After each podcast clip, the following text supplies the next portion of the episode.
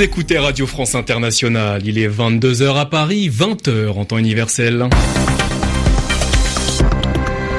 Namouri Dosso. Soyez les bienvenus dans votre journal en français facile. Pour vous informer, Zéphirin Quadio est à mes côtés. Bonsoir Zéphirin. Bonsoir Namouri, bonsoir à tous. À la une de ce journal, en France, le président de la République Emmanuel Macron a répondu aux questions des journalistes au cours d'un entretien télévisé, le premier depuis son élection à la tête du pays. En Autriche, le futur chancelier sera âgé de 31 ans. Sébastien Kurz et son parti ont remporté les élections législatives. Au Venezuela, 18 millions de personnes sont attendues dans les bureaux de vote pour élire les gouverneurs de région. Ce vote représente un test pour le pouvoir et l'opposition. Enfin, nous finirons avec l'expression de la semaine présentée par Yvan Amar. Les journal, les journal en, français facile.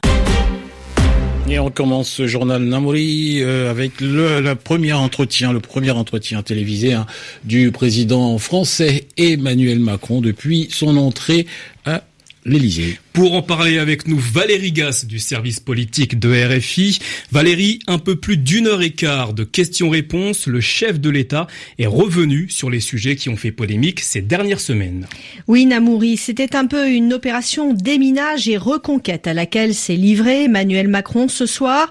Le chef de l'État a essayé de se justifier notamment concernant ces mots qu'il a utilisés encore récemment et qui ont contribué à lui coller une image d'arrogance. Le chef de l'État s'en est défendu. Le bordel, c'est du langage populaire, a-t-il expliqué. Il a même invité les journalistes à vérifier dans le dictionnaire. Emmanuel Macron assume son vocabulaire et revendique de dire les choses, mais il a tout de même réaffirmé pour ceux qui en doutaient que sa motivation c'était l'amour de son pays et des Français. Sans regret, Emmanuel Macron a affiché sa volonté d'avancer sur les réformes qu'il a annoncées durant la campagne. Surtout, surtout, je fais ce que j'ai dit dit ça surprend, c'est nouveau, a-t-il déclaré. Ses prédécesseurs apprécieront. Emmanuel Macron a expliqué sa philosophie de l'action publique qui, selon lui, doit permettre de transformer le pays pour que chacun y trouve sa place. Une manière de refuser l'étiquette de président des riches, des riches qu'il a d'ailleurs comparé à des premiers de cordée qui peuvent tirer le pays. Et pour enfoncer le clou, il a précisé, je ne crois pas à la jalousie française. Emmanuel Macron persiste et signe. Pour ces précisions. Et puis cette victoire, celle d'Angela Merkel aux législatives de, de septembre dernier, victoire qui aura duré très peu de temps. La CDU, le parti de la chancelière, a été devancé par les sociodémocrates lors du scrutin régional en Basse-Saxe aujourd'hui. Les sociodémocrates du SPD récoltent un peu plus de 37% des voix devant la CDU à 35% selon les sondages diffusés par la télé allemande. Le parti d'extrême droite AFD passerait la barre des 5% et pourrait être représenté au sein du Parlement régional. Et puis en Autriche, c'est un jeune homme de 31 ans qui dirigera le pays. Sébastien Kurz, c'est son nom, candidat de l'OVP, le Parti populaire autrichien. Cette formation politique conservatrice a recueilli un peu plus de 31% des suffrages. Elle devance le Parti social-démocrate qui obtiendrait environ 27% et le FPO, le parti d'extrême droite, à 26%. Les résultats définitifs seront connus jeudi soir, sauf très grande surprise, Sébastien Kurz deviendra le plus jeune chef de gouvernement en Europe. Il s'est exprimé ce soir, je vous propose de l'écouter. Je m'engage aujourd'hui à me battre avec toutes mes forces pour un changement dans ce pays et je vous invite à faire ce chemin avec nous. Il y a beaucoup à faire. Il faut établir un nouveau style politique dans ce pays, créer une nouvelle culture. Nous avons le devoir de coopérer avec tous les autres pour ce pays et surtout de transformer ce pays vers quelque chose de positif. Je vous remercie de votre engagement. Merci à toutes les électrices et électeurs. J'accepte cette tâche avec beaucoup d'humilité. Je suis submergé de bonheur et heureux et je me réjouis de pouvoir travailler pour l'Autriche. Merci beaucoup. Sébastien Kurz, candidat de l'OVP, le Parti populaire autrichien, vainqueur des législatives en Autriche. Il est 16h05 à Caracas au Venezuela où la population se rend aux urnes ce dimanche. Le pays est plongé dans une crise politique et économique depuis plusieurs mois. 18 millions d'électeurs sont attendus pour élire leur gouverneur de région. Ce scrutin fait figure de test pour le pouvoir mais aussi pour l'opposition après des mois de manifestations. Le point sur la situation avec notre correspondant correspondant au Venezuela, Julien González. Les files d'attente sont longues depuis ce matin à Chacao, une des cinq municipalités de Caracas. Dans ce bastion d'opposition et épicentre des protestations de cette année, les électeurs disent voter pour un changement ou plus précisément pour gagner cette étape vers le changement. Des électeurs qui parlent d'un long combat qui a débuté avec la victoire aux législatives de 2015 et attendent un triomphe ce dimanche. Ils attendent bien sûr que cet État de Miranda reste dans l'escarcelle de l'opposition, mais espèrent bien en conquérir d'autres sur les 23 États en jeu ce dimanche. À 30 km à l'est de Caracas, à Guarenas, les points de vue sont un peu plus divers. Guarenas est une municipalité chaviste qui était traditionnellement chaviste et où l'opposition l'avait emporté aux dernières législatives.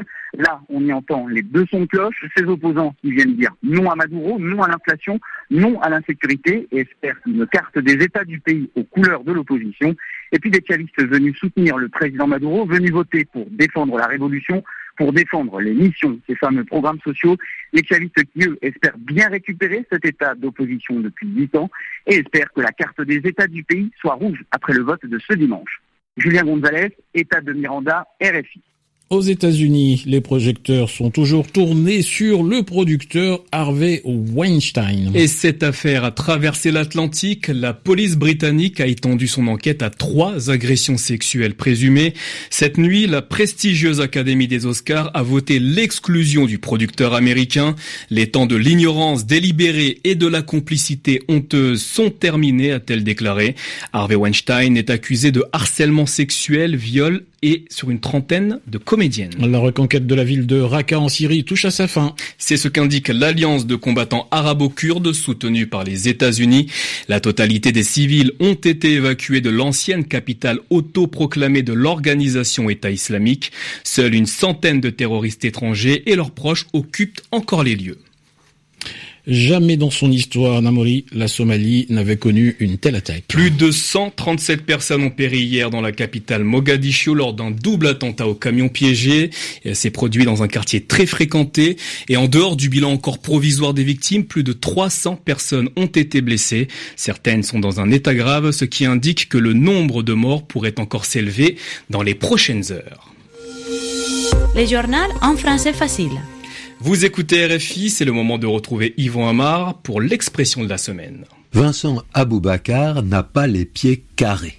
C'est ainsi que sur RFI, on affirme le talent et l'adresse de ce footballeur qui renouvelle son engagement dans l'équipe de Porto.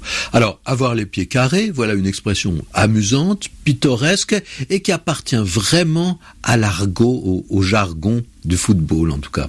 Avoir les pieds carrés, ça veut dire qu'on joue mal. Comme si les pieds carrés n'étaient pas très habiles, comme s'ils étaient balourds, qui manquaient de finesse. Et souvent, cette image des pieds sert à montrer que quelqu'un est adroit, élégant, ou bien au contraire que c'est un lourdeau.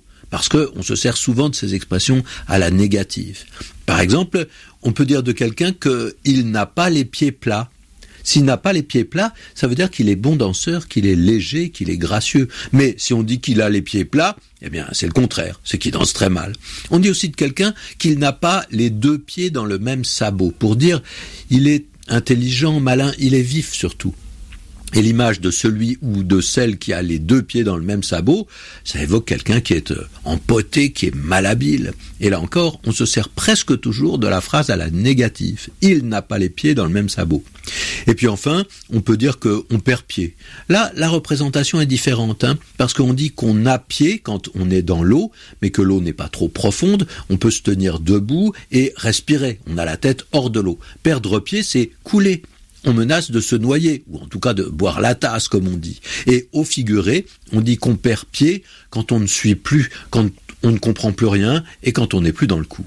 Voilà, c'était l'expression de la semaine présentée par Yvan Amar. Quelques mots de football avec la Ligue 1. Bordeaux a fait match nul contre Nantes, un but partout. Montpellier a gagné 2 buts à 0 contre Nice. Strasbourg et Marseille s'affrontent en ce moment et Marseille mène 2 buts à 1. C'est la fin de ce journal en français facile. Vous pouvez le retrouver sur notre site internet www.rfi.fr. Merci à Claude Battista à la aux ce soir. Merci à vous Zéphirin. Merci beaucoup Namori. Excellente soirée à l'écoute de la radio du monde. 20h, 22h10 à Paris, 20h10 en temps universel.